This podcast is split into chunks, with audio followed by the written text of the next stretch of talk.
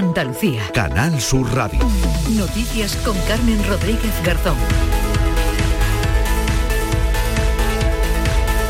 ¿Qué tal? Muy buenos días. Andalucía son las 8 de la mañana. Seguimos pendientes de los trabajos del Infoca en Tarifa, donde sigue activo el incendio declarado el pasado miércoles en la Sierra de San Bartolomé, donde el fuego, según las eh, primeras estimaciones, ha quemado 50 hectáreas. Este pasado viernes, los efectivos antiincendios lograban estabilizarlo, lo que permitía además el regreso de los vecinos desalojados, unos 70 a sus viviendas en la barriada del Chaparral, muy cercana a Bolonia. Todo el mundo se ha portado muy bien, la verdad que lo que pasa es que hemos tenido un momento preocupante bastante. Muy asustados porque tenemos las casas al pie del monte y era el miedo que teníamos que nuestras casas se quemaran. El riesgo de incendios es extremo en muchos puntos de Andalucía por la falta de lluvias y también por las altas temperaturas. Eso sí, el viento remite a las 10 de la mañana ya quedará desactivado el aviso amarillo por fenómenos costeros en el estrecho. Los cielos hoy sábado estarán poco nubosos o despejados en Andalucía, salvo algunas nubes bajas matinales en el estrecho y se espera además que suban las temperaturas que van a superar incluso los 30 grados en zonas de Sevilla, en la capital se esperan 31, 30 en Córdoba, 28 en Granada, 27 en Jaén, 26 en Huelva, máximas más suaves en Cádiz con 23 y 22 en Málaga y Almería. Y en Granada va a pasar hoy a disposición judicial el joven de 23 años detenido tras atropellar a siete personas a primera hora de este pasado Viernes Santo. El vehículo invadió la calzada en la céntrica calle San Antón de la capital, arrollando a varios viandantes, entre ellos un menor de 14 años. El conductor dio positivo en el test de alcohol y drogas, aunque sin duda una de las noticias más impactantes de las últimas horas ha sido la detención en Madrid de un matrimonio por maltratar a sus ocho hijos menores. Los niños tienen edades comprendidas entre los 4 y los 14 años, mal vivían en una habitación de la que apenas podían salir, sufrían castigos severos como dormir a la intemperie aunque hiciera frío en el patio de la vivienda. El padre de los menores es un médico que ejerce en un hospital madrileño. Era él quien justificaba las continuas ausencias de los menores a clase. La Semana Santa va llegando a su fin, pero aún queda un sábado santo por delante que se va a vivir de forma especial en Sevilla, porque allí se celebra casi 20 años después el Santo Entierro Grande con 17 pasos de distintas hermandades. En Cádiz y en Jerez, este pasado viernes el presidente de la Junta visitaba varias hermandades. La de la Exaltación en Jerez le dedicaba una levanta a Juanma Moreno. Que Andalucía siga creciendo y para los años venideros dejarle un legado a nuestros hijos. Vamos a darle fuerte arriba a ustedes. ¿eh? El del suelo aquí adelante. ¿eh? Él le va a llamar Martín. Atento usted, ¿eh? Atento, ¿eh? Todos por igual, valiente. ¿eh? Fuerte arriba, ¿eh? ¡Alto! Había visto alguna vez por la tele, pero quería vivir este momento, entonces estaba detrás de buscar el encuentro para estar aquí. Y la verdad que es un momento mágico porque este barrio es muy mágico, es un barrio muy especial. Y Jerez tiene, es la esencia de Andalucía, cuando yo hablo de Andalucía es muy difícil pensar en Andalucía sin pensar en Jerez. La violencia empaña las fiestas religiosas en Israel y Palestina. Coinciden este año la Pascua Judía, el Ramadán y la Semana Santa. El ejército israelí ha bombardeado objetivos del movimiento islamista Hamas en la franja de Gaza en respuesta al lanzamiento de una treintena de proyectiles desde el Líbano hacia Israel. Este pasado jueves, este viernes, han continuado esos bombardeos y este sábado 8 de abril se cumplen 50 años de la muerte de Pablo Picasso.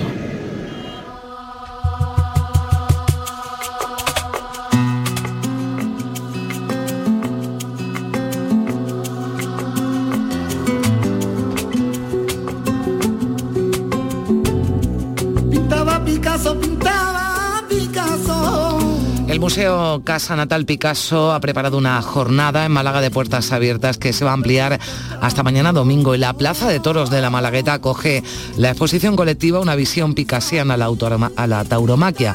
Como homenaje además al pintor, el diestro Juan Ortega va a recorrer a pie y vestido de luces el camino que va desde la casa natal de Picasso hasta la Malagueta, siguiendo los pasos del artista y su padre en las tardes de toros. Este recorrido culminará en la corrida picasiana. Y en deportes les contaremos que el Sevilla empató finalmente a dos con el Celta, los gallegos remontaron en los últimos minutos y el Sevilla se quedó además con dos jugadores menos. Se producía en el estreno de Mendilíbar como técnico ante su afición. El resto de equipos andaluces juegan mañana domingo cuando habrá derby andaluz entre el Betis y el Cádiz, mientras que la Almería recibe al Valencia. Covirán Granada y Unicaja Málaga disputarán esta tarde en el Palacio de los Deportes de Granada el derby de la jornada en la Liga ACB de baloncesto y el Máster de Augusta de golf tuvo que suspender su jornada ayer por la caída de tres árboles en una zona con público. Por fortuna no hubo heridos. Después nos los contará Carlos Gonzalo. 8 y 6 minutos. Comenzamos.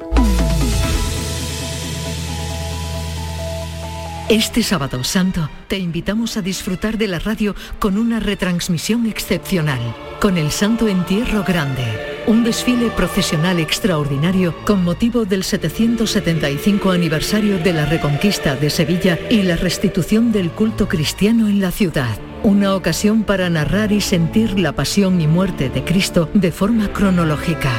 Este sábado santo vive el Santo Entierro Grande de Sevilla, desde las 3 de la tarde en Canal Sur Radio. Canal Sur Radio.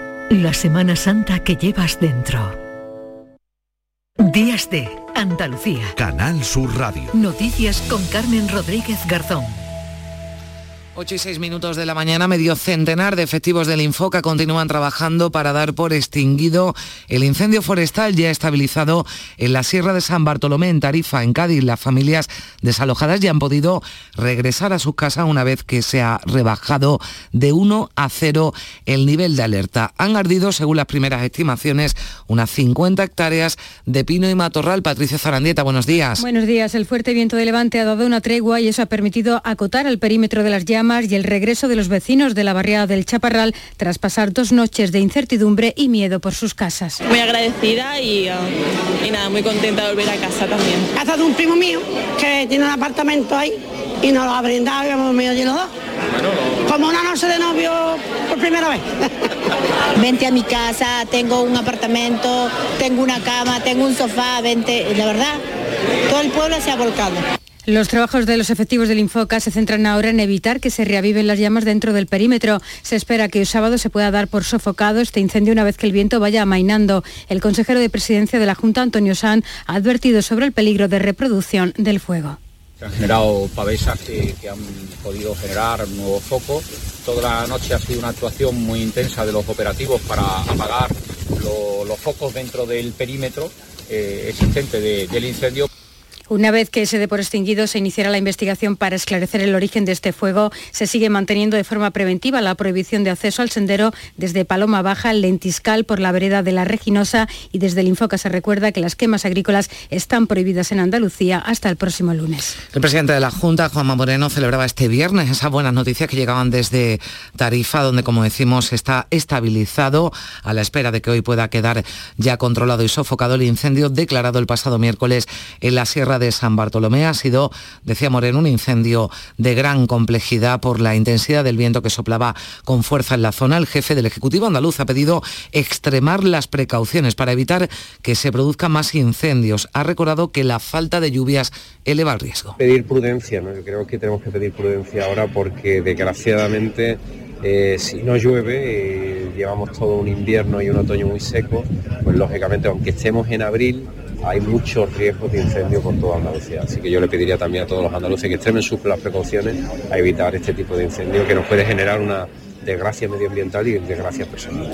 El riesgo extremo de incendios tiñe de rojo el mapa de Andalucía desde Granada, Almería, sur de Jaén y Sevilla, norte de Málaga y también hasta el oeste de Cádiz. María Luisa Chamorro, ¿qué tal? Buenos días. Muy buenos días. Las ocho provincias tienen activos en alguna parte de sus territorios avisos naranjas, amarillos y verdes por riesgo muy alto, alto y moderado. Las autoridades riegan, ruegan máxima prudencia. Fuera de Andalucía, los bomberos de Asturias siguen aún en labores de extinción y control de tres fuegos forestales mientras refrescan el terreno de otros ocho incendios. En En la última semana se han declarado en el Principado casi 200 fuegos que han calcinado el equivalente a 35.000 campos de fútbol. Las altas temperaturas, la sequía y la mano del hombre están detrás de este desastre natural. Hasta las 10 de la mañana, Patricia, permanece activo el aviso amarillo en el estrecho por fenómenos costeros. En el litoral gaditano se desactiva ya hasta ahora el mismo aviso amarillo por rachas de viento de levante de fuerza 7 y velocidad de 50-60 kilómetros hora. Para este sábado, según la predicción de la Agencia Estatal de Meteorología, nuestra comunidad va a tener una jornada con cielos poco nubosos o despejados,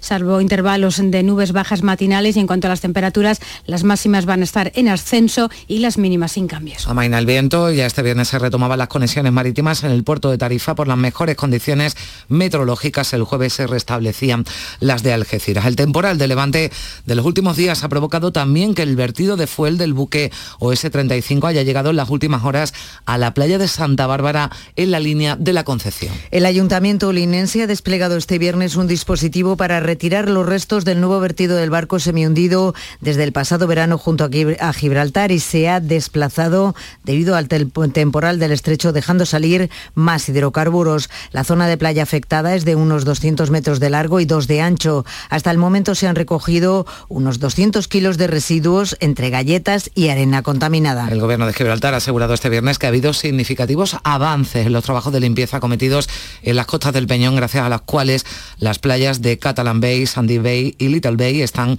en estos momentos despejadas de vertidos, dice el gobierno del Peñón, aunque eso sí, esas playas siguen cerradas al público. Y en Granada, siete personas han resultado heridas, entre ellas un menor de 14 años tras ser atropellados por un turismo que se ha salido de la calzada en el centro de la capital. Se trata de un joven de 23 años al que los agentes atribuyen delitos de conducción bajo los efectos de las bebidas alcohólicas y las drogas y por conducción temeraria. Hoy pasará a disposición judicial. Puedo ver la parte del motor, o la tenía como si el volante hubiera entrado dentro del coche partido. Vimos el coche empotrado y estaba entero roto, o sea, era un coche nuevo y estaba roto entero. Así han contado a Canal Sur algunos testigos detalles de este suceso que se producía a primera hora de la mañana de este Viernes Santo cuando un coche que circulaba por la céntrica calle San Antón invadía la calzada y atropellaba a varias personas de entre 14 y 23 años. Uno de los heridos ha sido evacuado al Hospital Virgen de las Nieves y otros seis trasladados al Hospital de San Cecilio. Dos personas han perdido la vida en sendos accidentes de tráfico registrados en las carreteras andaluzas en lo que llevamos de operación especial de tráfico por la Semana Santa. Uno de los accidentes se ha registrado este Viernes Santo en Vícar, en Almería con dos heridos graves. El otro tuvo lugar el pasado 31 de marzo en el Coronil, en Sevilla, en el que también resultaron dos personas heridas graves. La operación especial de tráfico de Semana Santa va a concluir mañana domingo con la fase de retorno. En Sevilla, una mujer, eh, María Luisa, ha sido detenida por apuñalar a un hombre. Ambos, al parecer dos personas sin hogar, iniciaron una discusión en la que el hombre tiró del pelo a la mujer, que respondió sacando una navaja que escondía entre sus ropas y apuñalando a la otra persona en el hombro. Todo ocurrió en la calle San Eloy de la capital, en pleno centro, abarrotado de público que asistía a disfrutar de las cofradías del Viernes Santo. Fueron precisamente agentes del dispositivo especial de Semana Santa quienes intervinieron arrestando a esta mujer e impidiendo que la agresión alcanzase mayor envergadura. No se teme por la vida del varón herido. Y en Madrid, en Colmenar eh, Viejo, la Guardia Civil ha detenido un matrimonio de unos 40 años acusado de maltratar a sus ocho hijos, todos de entre 4 y 14 años. Los menores eran obligados a malvivir en una habitación, teniendo prohibido pisar el salón. Eran castigados mediante maltrato físico, dejándolos a la intemperie en el patio de la vivienda. El padre de los niños es médico en un hospital madrileño. La investigación se originó a raíz de una denuncia de una de las niñas contra su progenitor por maltrato. La Guardia Civil descubrió entonces que además de la joven había otros siete menores que también eran víctimas de violencia. La portavoz de la Guardia Civil, Mercedes Martín, explica lo que encontraron en el interior de la vivienda. Una vivienda donde es muy complicado convivir, puesto que está llena de enseres y de suciedad. Se descubre que los ocho menores eh, compartían eh, un habitáculo, una habitación. Se constatan las sospechas que tenía la Guardia Civil y eh, que estos menores eran sometidos a maltrato tanto físico como psicológico. Los niños solían faltar constantemente a clases, siendo justificadas las ausencias escolares por el padre, que es médico en el Gregorio Marañón. La madre, que había sufrido violencia de género por parte de su marido, también está acusada de maltratar a sus ocho hijos, de los que ya se ha hecho cargo la Comunidad de Madrid. Ambos progenitores han sido puestos en libertad con cargos y con una orden de alejamiento hacia los menores. En Madrid nos quedamos, han sido muchos los políticos que se han acercado este viernes a la capilla ardiente de Josep Piqué, quien fuera ministro con José María Aznar y que fallecía el pasado jueves a los 68 años. Compañeros del Partido Popular, pero también representantes de otros partidos como Ciudadanos y PSOE han dado su último adiós a Piqué en el tanatorio madrileño de la M30. Entre los asistentes, el expresidente del Gobierno, José María Aznar, que ha señalado que en momentos como el actual se necesitarían en España muchas más personas como Piqué, al que se, se ha referido como un gran amigo y una persona inteligente y leal. Y fue un hombre inteligente y un hombre leal. Y en estos momentos de España, sinceramente, lamento muchísimo más su pérdida, porque necesitaríamos en España muchas más personas como él. También el exministro Javier Arenas ha estado en la capilla ardiente para despedir, decía un amigo del alma, del que ha destacado sobre todo su calidad humana. Estuvimos juntos en los gobiernos del presidente Aznar, pero su principal virtud con muchísima diferencia era su calidad humana. A mí se me ha ido un amigo del alma y desde luego una extraordinaria persona. Y desde el Partido Socialista, dos exministras se acercaban a la capilla ardiente Reyes Maroto y Trinidad Jiménez. Esta última fue ministra de Exteriores una década después de Piqué. Ambas coinciden en el espíritu dialogante del fallecido. Un hombre dialogante en el mundo actual, donde la política a veces se convierte con la palabra en confrontación, pues él siempre nos enseñaba a que en el diálogo podíamos encontrar también en el consenso los acuerdos. Fue un gran ministro y sobre todo fue una persona con la que se podía hablar y dialogar. Y los enfrentamientos entre israelíes y palestinos se han intensificado en las últimas 24 horas. Israel ha realizado ataques de represalia contra posiciones militares del grupo islamista Hamas en Gaza y Líbano, aunque atacó objetivos selectivos para evitar una mayor escalada de violencia, Manuel Vicente. Dos hermanas israelíes han muerto y su madre se encuentra herida en estado crítico tras un asalto a tiros contra su vehículo en el norte de Cisjordania.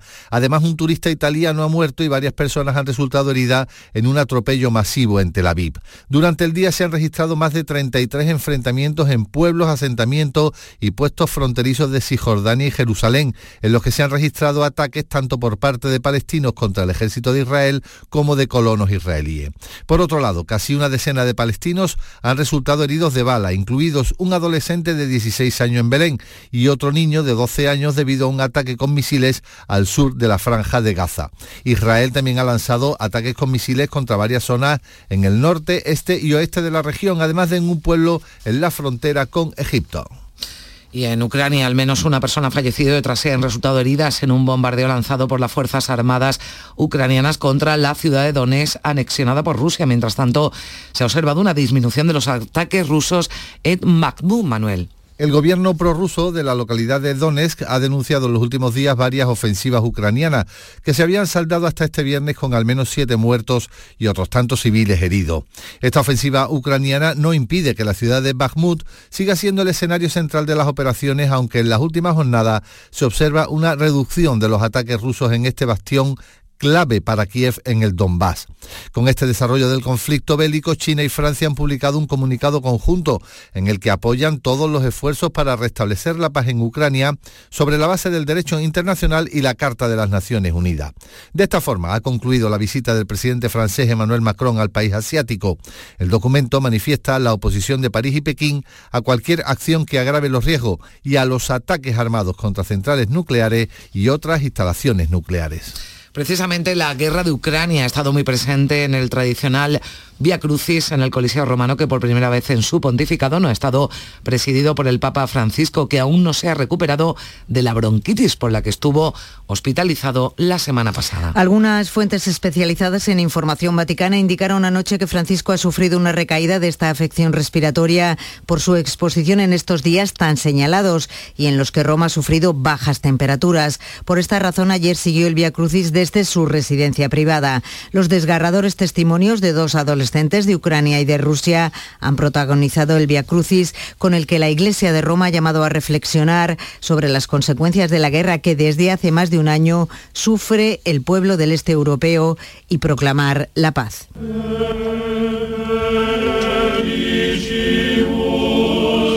Vi do la mia pace, non come la dà il mondo, io la do a voi. Per in dialogo, giustizia e perdono.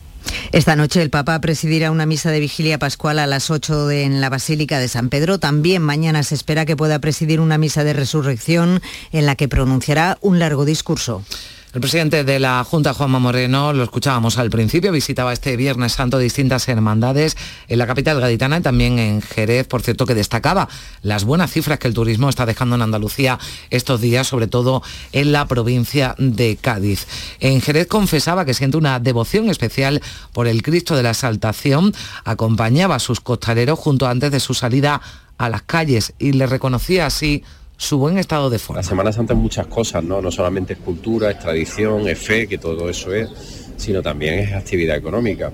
Y es actividad económica hasta tal punto que la provincia de Cádiz está siendo mm, prácticamente la segunda provincia de toda Andalucía que tiene un nivel de reserva más alto, por encima del 80%. Por tanto, un éxito también en materia de hostelería, restauración, en materia de actividad económica y por tanto de generación de empleo.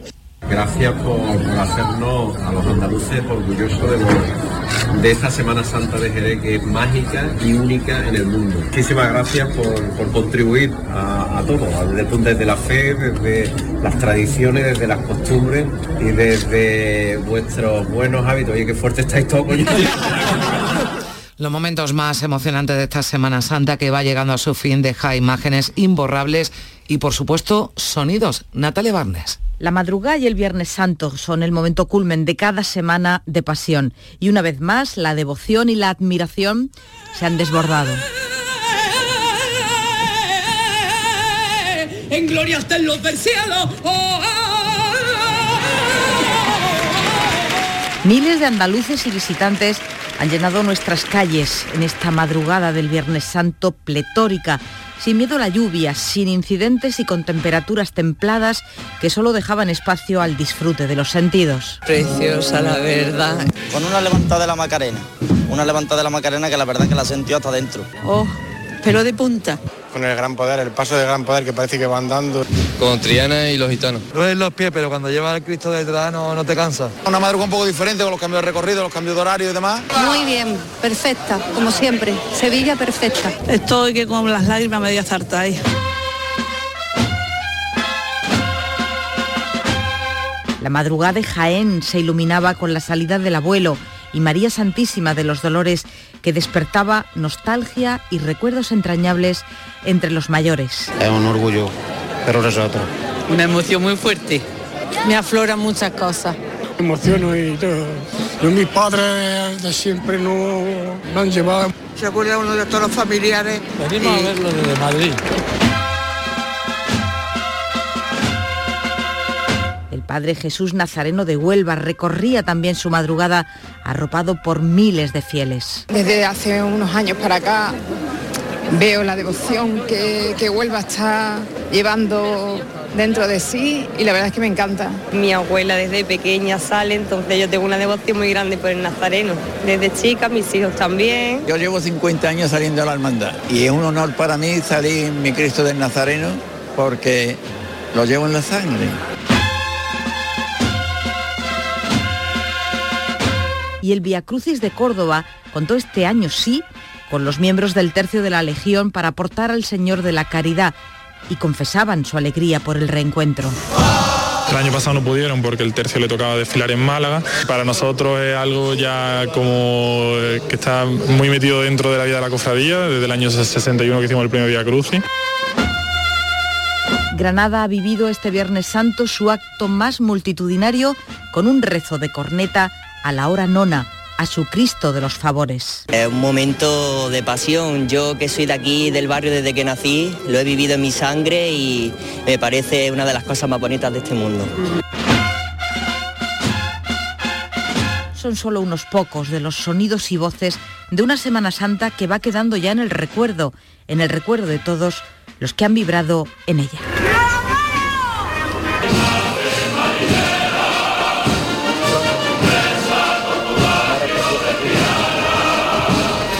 Y el Santo Entierro es el gran protagonista del Sábado Santo en Sevilla. La hermandad ha invitado a 15 cofradías a acompañar a sus titulares en esta salida extraordinaria el Santo Entierro Grande por los 775 años de la vuelta al culto cristiano de la ciudad por parte del rey San Fernando tras la reconquista de la ciudad a los musulmanes en 1248. Y además también estamos eh, recordando hoy a Pablo Picasso porque se conmemora el 50 aniversario de de su muerte y con motivo de esta fecha tan especial, el Museo Casa Natala en Málaga ha preparado una jornada de puertas abiertas al hogar de la infancia del artista y a la sala de exposiciones de la Plaza de la Merced, que se va a ampliar hasta mañana domingo. Además, después hablaremos de esa corrida picasiana que se va a celebrar esta tarde en la Plaza de la Malagueta. Ahora ya tiempo para el deporte con Carlos Gonzalo. ¿Qué tal? Muy buenos días. Hola, ¿qué tal? Sevilla y Celta de Vigo alzaron el telón de la jornada número 28 de Liga en Primera División en un partido que acabó con empate a dos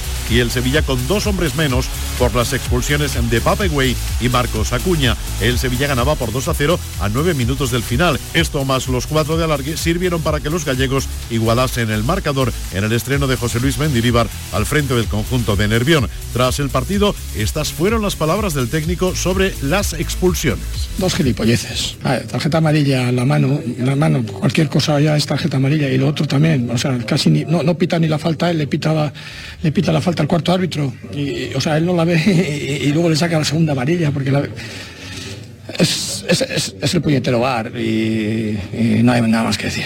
En segunda división, victoria del Málaga por 1 a 2 ante el Villarreal B. El equipo de Sergio Pellicer ha dormido a 5 puntos de la salvación. Pellicer, por lo tanto, contento. Por su estadio, una victoria y pero que ya tenemos que, que mirar el presente, no podemos mirar lo que ni, mirar el pasado ni el futuro. Ahora nos queda disfrutar hoy, sobre todo darle las gracias a, la gente que ha venido, porque ellos demuestran que sí, que sí creen, que sí pueden.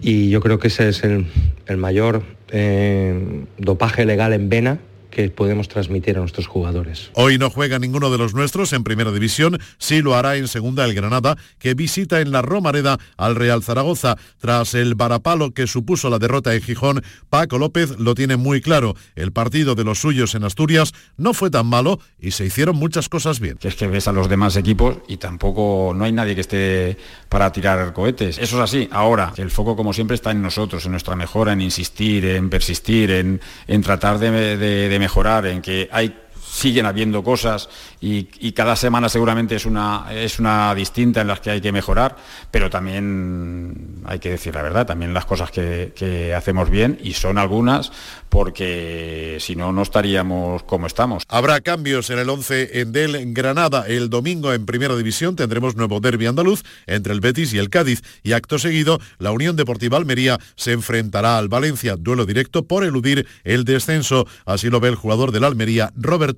una, temporada y más esta, eh, a comparación de las demás de las anteriores, creo también que los equipos están sacando muchos puntos de abajo y bueno, eh, lógicamente, como te dije antes, verte ahí abajo un poco te hace pensar muchas cosas, pero lo importante creo que el equipo no, no está dudando en ningún momento. Esta vigésima octava jornada también nos va a dejar un atractivo Real Madrid-Villarreal. Ancelotti, tras la euforia de la semifinal ante el Fútbol Club Barcelona, define su estado de ánimo como de muy contento y manda estos elogios a Vinicius. Yo creo que el techo es la continuidad que tiene que tener, creo que lo va a ayudar mucho el físico que tiene, porque tiene un, físico muy fuerte, muy potente, nunca está cansado, siempre está bien, siempre se entrena a tope.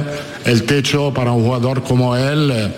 Eh, que para todos los grandes futbolistas que marcan la diferencia en el fútbol actual es la continuidad. A todo esto, el presidente del Fútbol Club Barcelona, Joan Laporta, ha dirigido una carta a la UEFA pidiéndole que no sancionen al club catalán sin antes dejarles explicar el asunto de los pagos a Enríquez Negreira. En Primera Federación, hoy a las 7 de la tarde, Linares Córdoba Club de Fútbol. Escuchamos a Germán Crespo, el entrenador del Córdoba. Caso de no ganar, tendría muy difícil continuar al frente del equipo cordobesista. Va un buen partido, va a haber buen ambiente, buen estadio, de los, de los que gustan, de los, de los que se disfrutan y, ojalá nos traigamos los tres puntos que, que, con esa idea vamos. En capítulo polideportivo, hoy a las 6 de la tarde, Derby Andaluz en baloncesto, Liga ACB, Covirán, Granada, Unicaja. Este es Pablo Pin, entrenador de Covirán. He notado como un cambio ¿no? en el pabellón, en el palacio y muchísimo más, el público mucho más metido, ¿no? el partido de Gran Canaria de Murcia, animando muchísimo desde el principio, eh, más ambiente, ¿no? Más, más caldera, ¿no? Y yo creo que nosotros y el Palacio, si, si sigue la línea de las últimas, de los últimos partidos, pues espero que esté metida desde el principio porque va a ser un partido que va a ser complicado contra un gran rival y que necesitamos eh, ese empuje de, de, del pabellón. O sea que espero que, que estén al 100% con nosotros. El Betis Baloncesto recibe en la matinal del domingo al Lenovo Tenerife. El Masters de Augusta de Golf tuvo que suspender su jornada de ayer debido a la caída de tres árboles en la zona del público que por fortuna no provocaron heridos. Y atención, el español John Ran es de momento segundo. Para hoy se esperan lluvias torrenciales y mucho viento, así que no sería de extrañar que no se jugase la jornada de hoy. Canal Sur Radio.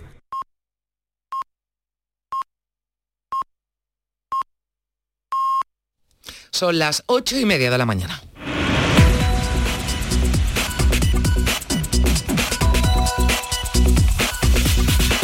Y a esta hora en Días de Andalucía le damos un repaso a lo más destacado de la actualidad en titulares eh, con Patricia Zarandieta. Medio centenar de bomberos continúan trabajando contra el incendio forestal ya estabilizado en Tarifa. El viento de levante ha dado una tregua que ha permitido acotar el perímetro de las llamas que han arrasado, según las primeras estimaciones, unas 50 hectáreas de pino y matorral. Casi toda Andalucía se encuentra en riesgo extremo de incendios forestales. Las ocho provincias tienen activos en alguna parte de sus territorios avisos naranja o amarillo por riesgo de que se puedan producir fuegos. El temporal de levante provoca que el vertido de fuel del buque OS-35 llegue a la playa de la línea de la Concepción. El ayuntamiento linense ha desplegado un dispositivo para retirar los restos del nuevo vertido del barco semi-hundido desde el pasado verano junto a Gibraltar. Hoy pasará a disposición judicial el conductor responsable del atropello de siete personas en Granada. El detenido ha dado positivo en consumo de alcohol y drogas y se le acusa también de un delito de conducción temeraria. Fallecen dos personas en Andalucía lo que llevamos de operación de tráfico de Semana Santa. El último accidente se ha registrado este Viernes Santo en Vícar, en Almería, con una víctima mortal y dos heridos graves. Detenida una mujer por el apuñalamiento de un varón con una navaja en el centro de Sevilla. Al parecer el hombre habría comenzado a tirar del pelo a la mujer, quien reaccionó sacando una navaja que ocultaba entre sus ropas. Arrestado en Madrid un matrimonio acusado de maltratar a sus ocho hijos. Los menores eran obligados a malvivir en una habitación, tenían prohibido estar en el salón y eran castigados mediante maltrato físico. Sevilla se prepara para vivir un histórico santo entierro grande. Miles de visitantes de diferentes puntos de España van a presenciar la procesión magna que conmemora el 775 aniversario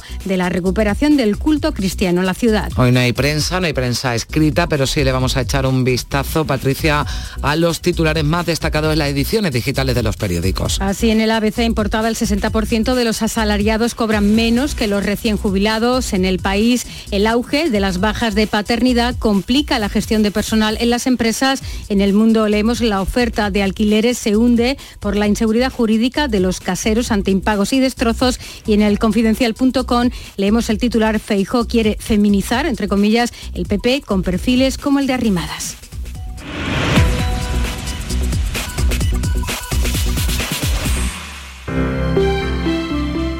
Buenos días. El número premiado en el sorteo del cuponazo celebrado ayer ha sido 88.420 88 420. Serie 23. Puedes consultar el resto de los números premiados en juegos11.es. Hoy tienes una nueva oportunidad con el sueldazo del fin de semana. Disfruta del día. Y ya sabes, a todos los que jugáis a la 11, bien jugado.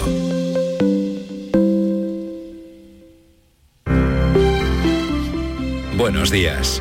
En el sorteo del Eurojackpot de ayer, la combinación ganadora ha sido 16, 28, 32, 36, 48, soles 5 y 10. Recuerda, ahora con el Eurojackpot de la 11, todos los martes y viernes hay botes millonarios. Disfruta del día. Y ya sabes, a todos los que jugáis a la 11, bien jugado. Este sábado santo te invitamos a disfrutar de la radio con una retransmisión excepcional, con el Santo Entierro Grande, un desfile procesional extraordinario con motivo del 775 aniversario de la Reconquista de Sevilla y la restitución del culto cristiano en la ciudad. Una ocasión para narrar y sentir la pasión y muerte de Cristo de forma cronológica. Este sábado santo vive el Santo Entierro Grande de Sevilla, desde las 3 de la tarde en Canal Sur Radio. Canal Sur Radio. La Semana Santa que llevas dentro. Días de Andalucía. Canal Sur Radio. Noticias con Carmen Rodríguez Garzón.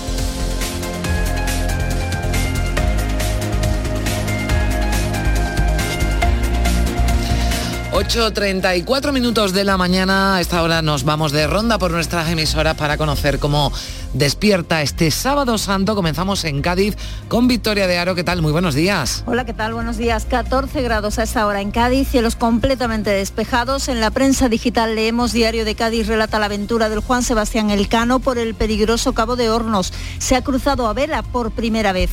La voz de Cádiz, el Levante impide la salida de la Hermandad del Rosario en San Fernando y empaña un gran Viernes Santo. Y como previsión, precisamente en este sábado santo, hoy procesiona en Cádiz el Santo Entierro con una de las joyas de la Semana Santa Gaditana, la impresionante urna de plata que porta al Cristo yacente. Gracias, eh, Vicky. Vamos hasta el campo de Gibraltar, en Algeciras. Ángeles Carrera, ¿qué tal? Buenos días. Hola, ¿qué tal? Muy buenos días. Pues aquí tenemos intervalos nubosos. El levante está soplando flojo aquí ya en Algeciras, pero todavía unos 30-35 kilómetros hora en el municipio de Tarifa. Tenemos 15 grados de temperatura. Se espera para hoy una máxima de 19. Estaremos muy pendientes del incendio declarado el pasado miércoles en Tarifa. Continúa estabilizado desde el día de ayer.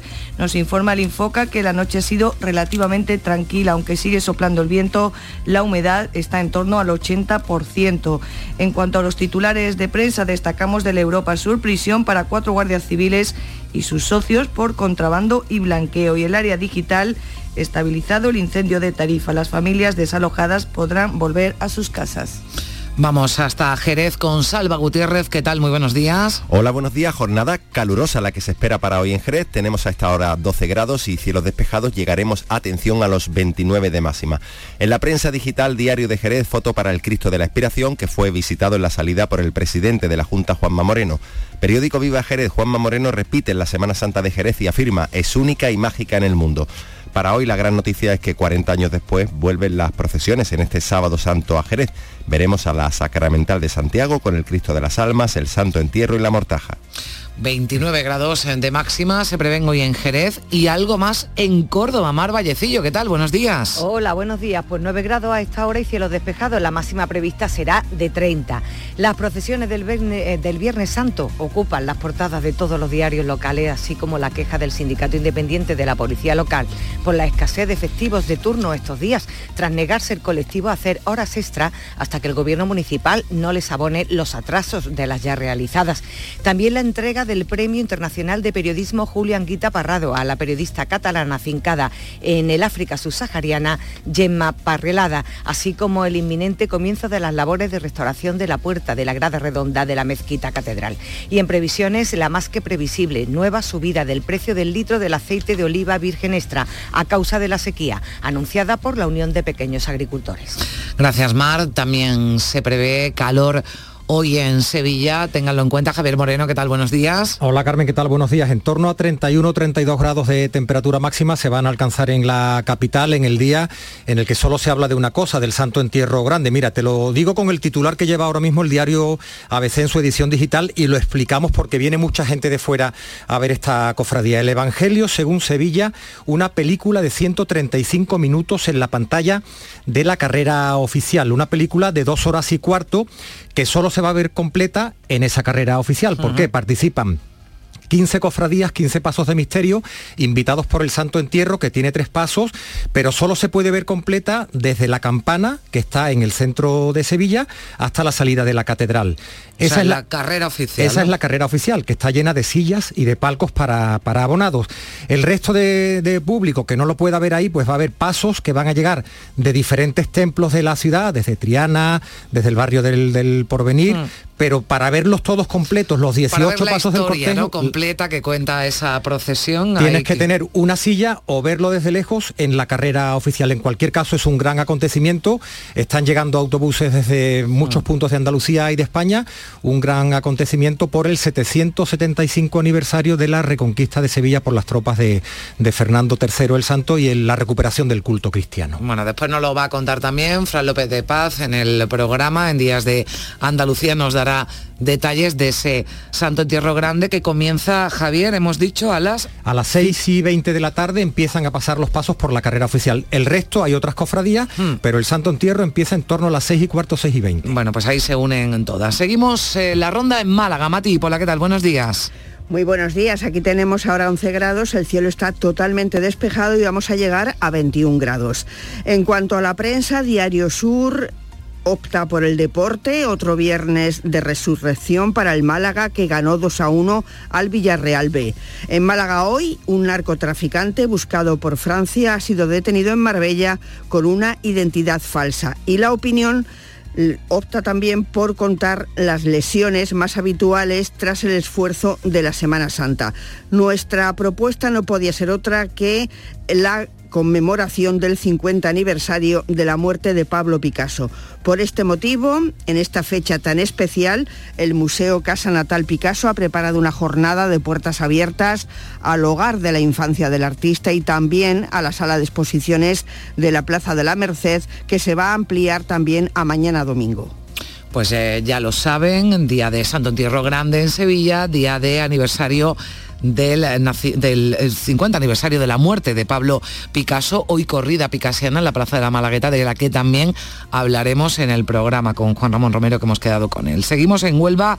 Manuel Delgado, ¿qué tal? Buenos días. Hola, buenos días Carmen. 9 grados tenemos en Huelva y el cielo despejado. Esperamos una temperatura máxima de 26 grados. Leemos en la edición digital del periódico Huelva Información este titular, duelo de alta tensión entre el Recre y el Sevilla Atlético. El partido se jugará mañana domingo a las 12 del mediodía en la ciudad deportiva Ramón Cisneros. Y nuestra previsión informativa, Lepe acoge hasta mañana domingo el Salón Náutico en el puerto deportivo El Terrón, coincidiendo con la Semana Santa. Incluye talleres y actividades lúdicas que se suman a la actividad expositiva de importantes empresas de la náutica. Y como despierta Granada este sábado, Encarna Maldonado, ¿qué tal? Buenos días. Atención Granada, Encarna, bueno, recuperaremos esa conexión enseguida. Nos vamos hasta Jaén con Alfonso Miranda. Buenos días. ¿Qué tal, Carmen? Buenos días. lo hacemos con una última hora porque acaba de comenzar la batida de búsqueda de una persona que lleva una semana desaparecido en el Parque Natural de las Sierras de Cazorla, según las Villas. Ha comenzado, como decimos, a las 8 de la mañana con efectivos de eh, diferentes unidades de la Guardia Civil. Es una persona que tiene 53 años, eh, de estatura media, es de compresión delgada y calvicie total. Los familiares han informado que la última vez que se le vio fue a la altura del Hospital de Alta Resolución de Cazorla, salió a dar un paseo por la sierra y eso fue el sábado de Ramos. Desde entonces no saben absolutamente nada de su paradero. Por lo demás, en cuanto al tiempo, otro día más de aburrimiento meteorológico, temperaturas cercanas a los 30 grados en toda la provincia de Jaén.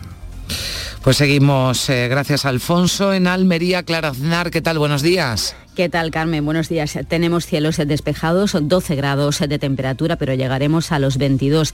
En cuanto a la revista de prensa ideal, la rentabilidad hotelera del destino Costa de Almería crece casi un 14% en 2019 y en La Voz una bola de fuego se parte en dos sobre Albacete y así se ve desde Calar Alto. En cuanto a la previsión del día, seguimos muy pendientes también de una desaparición, la de un vecino de 54 años que fue visto por última vez el lunes santo. La Guardia Civil le busca en el ejido a este hombre que se llama Emilio Jesús Berenguel, de 1,75 y tiene el pelo y los ojos oscuros.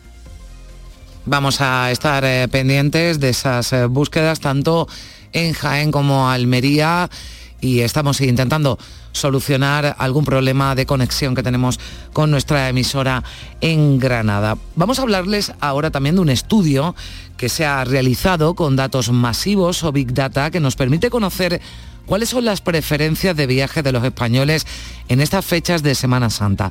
Se han usado las ubicaciones de millones de teléfonos móviles y asegura el gobierno que es de forma totalmente anónima. Natalia Barnes. Los que más viajan son los que viven en las 50 ciudades más grandes de España. Uno de cada cinco migra en Semana Santa, lo que provoca que otros 500 municipios, casi todos en la costa, dupliquen su población, según los datos del estudio de Big Data elaborado por el Ministerio de Transportes y Movilidad. Se observa un patrón común. Una parte importante de los ciudadanos se desplaza a municipios y provincias de su entorno. En realidad, las provincias se comportan como el público de Eurovisión. Las vecinas son las predilectas. En Córdoba y Sevilla, salir de la comunidad autónoma también es la opción menos popular. La mitad de los viajeros se desplazan a otras provincias dentro de Andalucía. En las interiores de Andalucía, pues existe una prioridad común, es desplazarse a las que tienen mar.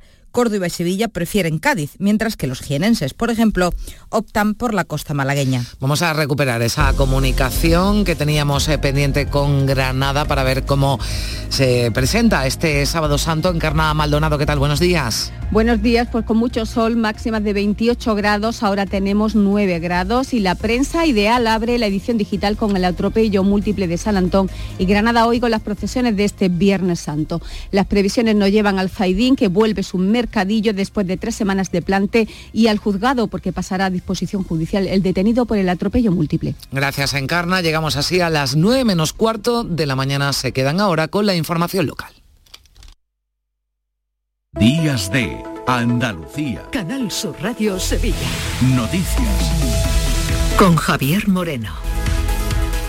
Saludos, muy buenos días. El Santo Entierro Grande es el gran protagonista del Sábado Santo en Sevilla. La hermandad ha invitado a 15 cofradías a acompañar a los titulares en esta salida extraordinaria por los 100 775 años de la vuelta al culto cristiano de la ciudad por parte del rey San Fernando. Enseguida les vamos a contar los detalles. Sepan que entre las cuatro y media y las 6 se van a realizar cortes parciales en el puente del Cachorro, en el puente Triana, también en San Telmo, así como en el Paseo Colón.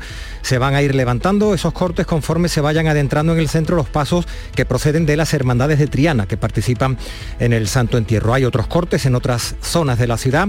Del tiempo, pues para hoy cielos poco nubosos o despejados, temperaturas en ascenso, vientos variables flojos. En Morón de la Frontera alcanzaremos 30 grados, llegaremos a 31 en Écija, Lebrija y Sevilla. A esta hora tenemos 12 grados en la capital.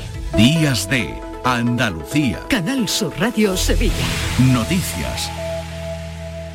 Este sábado santo te invitamos a disfrutar de la radio con una retransmisión excepcional, con el Santo Entierro Grande, un desfile procesional extraordinario con motivo del 775 aniversario de la Reconquista de Sevilla y la restitución del culto cristiano en la ciudad. Una ocasión para narrar y sentir la pasión y muerte de Cristo de forma cronológica.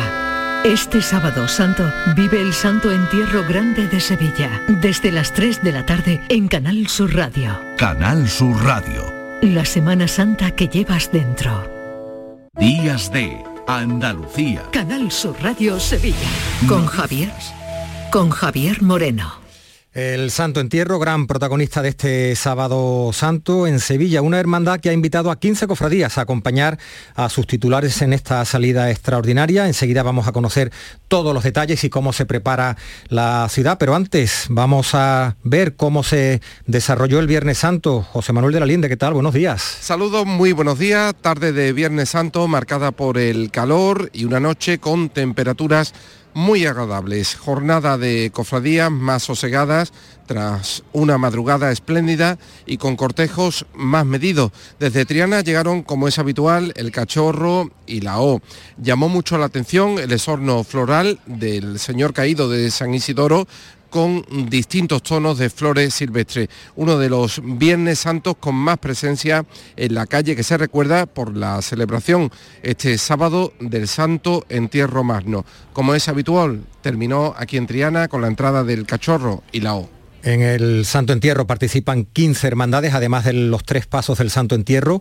Cada uno de esos pasos, de esos misterios, irá acompañado por 36 nazarenos con cirios, estandartes y varas. En total 300, además de los 130 propios de, de, la hermandad anfitriona de esta procesión.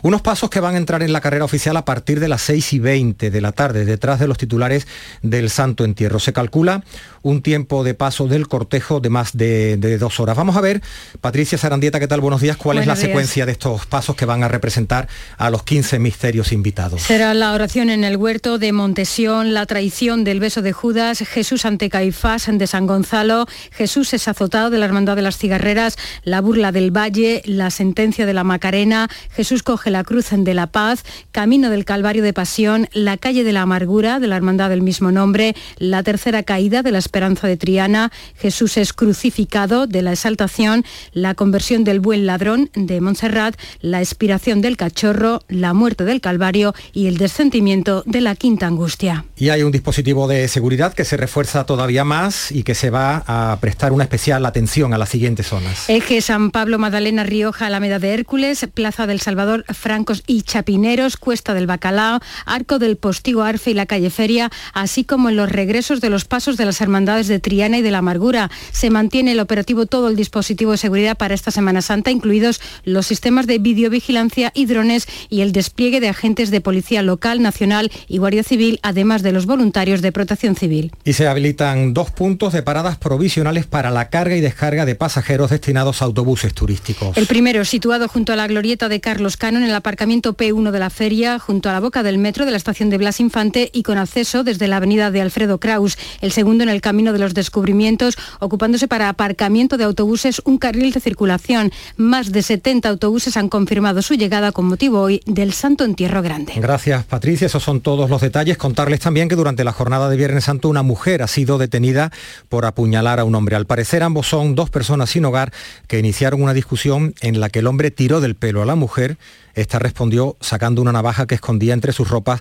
para apuñalarlo en el hombro. Ocurrió en la calle San Eloy, en pleno centro, abarrotado de público que asistía a disfrutar de las cofradías del, Viernes Santo. No se teme por la vida de este, de este hombre herido. La incorporación de la mujer a la Semana Santa es como en todos los ámbitos indudable, ya lo sabemos, lo estamos viendo, sobre todo desde que empezaron a hacer estación de penitencia, ampliando así los cortejos y los roles tradicionales. Sin embargo, hay sectores donde se mantiene la desigualdad. Es lo que sucede, por ejemplo, con las bandas de música. Cada vez hay más mujeres que forman parte de ellas, pero hay muy, pocas que las dirigen. En Sevilla hay dos. Nos lo cuenta María Ángeles Sánchez Carrasco, es la directora de la Asociación Musical San Sebastián de Villaverde del Río. Si hiciéramos un análisis en la programación de todos los teatros importantes de, de España, por ejemplo, veríamos que las batutas femeninas no tienen la misma presencia que las batutas masculinas. Yo aquí en Sevilla, la única directora que conozco es de la banda de la Oliva de Saltera y vemos estos días al pasar de los cortejos cómo trabajan a destajo los operarios y los trabajadores del IPASAN. Y en estos días también la recogida selectiva de vidrio en Sevilla llega, en Sevilla llega a aumentar un 30% debido a que la hostelería genera muchos más residuos. El sistema de puerta a puerta que llevan a cabo en esta entidad sin ánimo de lucro, Ecovidrio y IPASAN, permite que la recogida esté asegurada pese al paso de cofradías y a las restricciones que hay en el centro. Beatriz Ejido es responsable de comunicación de Ecovidrio Vidrio nos explica que para ello se tienen que llevar a cabo algunos cambios. Va a haber mayor generación de residuos porque bueno, la gente está está de vacaciones y, se consume mucho más en los bares. Entonces, bueno, se aumentan las frecuencias, pero se anula la recogida de los residuos por las mañanas y por las tardes. Eh, ¿Por qué? Pues porque por ahí van a pasar las, las procesiones. Entonces ya se harán por la noche, eh, incluso de madrugada, pero asegurarnos ¿no? de que los hosteleros puedan seguir haciendo su separación selectiva. Ocho minutos para las nueve de la mañana. Les contamos ahora que la sequía y el calor que tenemos esta primavera mantienen en alerta a los efectivos que cada año luchan contra el fuego en nuestros bosques y montes. Ya se han producido incendios de entidad, como ha sucedido en Castellón o en Asturias, o el de Tarifa. Aquí continúan los trabajos preventivos por parte del Infoca ante un verano que se presenta, como estamos viendo, bastante complicado. Por ello, los efectivos se aplican en tareas de desbroce para mantener limpios los accesos a los puntos de riesgo. Nos lo cuenta Pedro Mendoza, que es técnico del Plan Infoca. Fundamental es la prevención de incendios como aparte para bueno eh, un, incendio de baja intensidad lo puede parar directamente o bien son como vías de penetración tanto del personal del dispositivo Y ahora vamos con la información del, del, deporte. Sigue el fútbol a pesar de la Semana Santa y de la intensidad cofrade durante el fin de semana. ¿Qué tal? Carlos Gonzalo, buenos días. Hola, ¿qué tal? El Sevilla Fútbol Club empató a dos goles con el Celta de Vigo en el estreno de José Luis Mendilíbar ante la afición sevillista. El equipo, por cierto, acabó con dos hombres menos por las expulsiones de Pape Guay a los 18 minutos y la de Acuña casi al final del partido. De momento, dos partidos, cuatro puntos para el técnico vasco al frente del Sevilla, que hablaba así de las expulsiones de sus futbolistas. Dos gilipolleces. tarjeta amarilla, la mano, la mano, cualquier cosa ya es tarjeta amarilla y lo otro también. O sea, casi ni, no, no pita ni la falta, él le pita, le pita la falta al cuarto árbitro. Y, o sea, él no la ve y, luego le saca la segunda amarilla porque la es, es, el puñetero bar y, y, no hay nada más que decir. En cuanto al Real Betis Balompié, juega mañana contra el Cádiz y el Betis Baloncesto recibe al Lenovo Tenerife en el Municipal de los Deportes de San Pablo.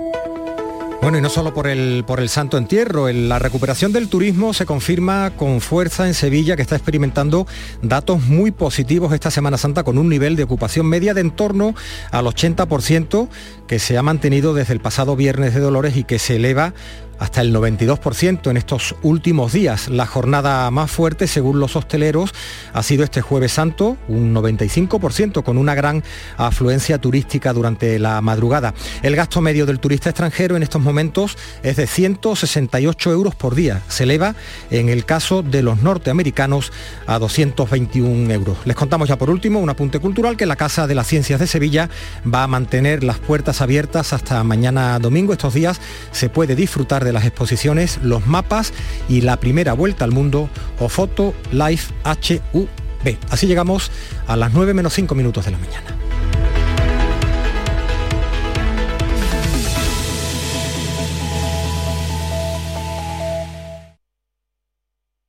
Días de Andalucía. Canal Sur Radio. Noticias con Carmen Rodríguez Garzón. 9 menos 5 minutos, el momento ahora en el que le damos un repaso a lo más destacado de la actualidad de este sábado 8 de abril, sábado santo. María Luisa Chamorro, ¿qué tal? Buenos días. Muy buenos días. Medio centenar de efectivos del Infoca continúan trabajando en Tarifa, donde sigue activo el incendio declarado el pasado miércoles en la Sierra de San Bartolomé y donde el fuego, según las primeras estimaciones, ha quemado ya 50 hectáreas. Este pasado viernes los efectivos antiincendios lograban estabilizarlo, lo que permitía además el regreso de los vecinos de San alojados unos 70 a sus viviendas en la barriada del Chaparral, muy cerca de Bolonia. Muy agradecida y, um, y nada, muy contenta de volver a casa también. Casa de un primo mío que tiene un apartamento ahí y nos lo ha brindado y hemos venido allí los dos. Como una noche de novio por primera vez.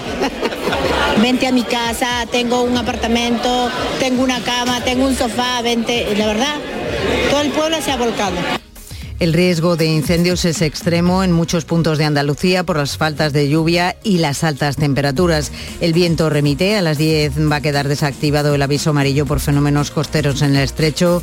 Los cielos hoy sábados estarán poco nubosos o despejados, salvo intervalos de nubes bajas matinales en el estrecho y se espera que suban las temperaturas, que superarán incluso los 30 grados en zonas de Sevilla. En la capital se esperan 31, 30 en Córdoba, 28 en Granada, 27 en Jaén, 26 en Huelva, máximas más suaves en Cádiz con 23 y, en y con 22 en Málaga y Almería. El temporal de Levante provoca que el vertido del fuel del buque OS-35 llegue a la playa de la línea de la Concepción. El ayuntamiento linense ha despegado un dispositivo para retirar los restos del nuevo vertido del barco semihundido desde el pasado verano junto a, a, Gibraltar. Y en Granada pasa hoy a disposición judicial el joven de 23 años detenido tras atropellar a siete personas a primera hora de este pasado Viernes Santo. El vehículo invadió la calzada en la céntrica calle San Antón de la capital, arrollando a varios viandantes, entre ellos a un menor de 14 años. El conductor dio positivo en el test de alcohol y drogas. Numerosos ciudadanos fueron testigos de este suceso.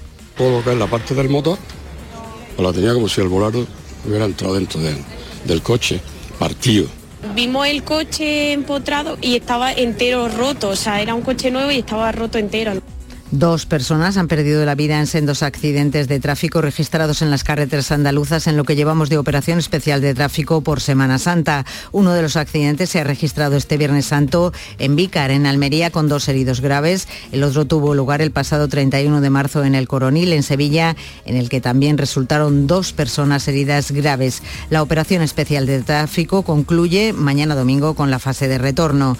Y una de las noticias más impactantes de las últimas horas ha sido la detención en Madrid de un matrimonio por maltratar a sus ocho hijos menores. Los niños tienen edades comprendidas entre los 4 y los 14 años. Malvivían en una habitación de la que apenas podían salir, sufrían castigos severos como dormir a la intemperie cuando aunque hiciera frío en el patio de la vivienda. El padre de los menores es un médico que ejerce en un hospital madrileño. Él era quien justificaba las continuas ausencias de los menores a clase. La portavoz de la Guardia Civil, Mercedes Martín, explica lo que encontraron en el interior de esta casa. Una vivienda donde es muy complicado convivir, puesto que está llena de enseres y de suciedad. Se descubre que los ocho menores eh, compartían eh, un habitáculo, una habitación. Se constatan las sospechas que tenía la Guardia Civil y eh, que estos menores eran sometidos a maltrato tanto físico como psicológico.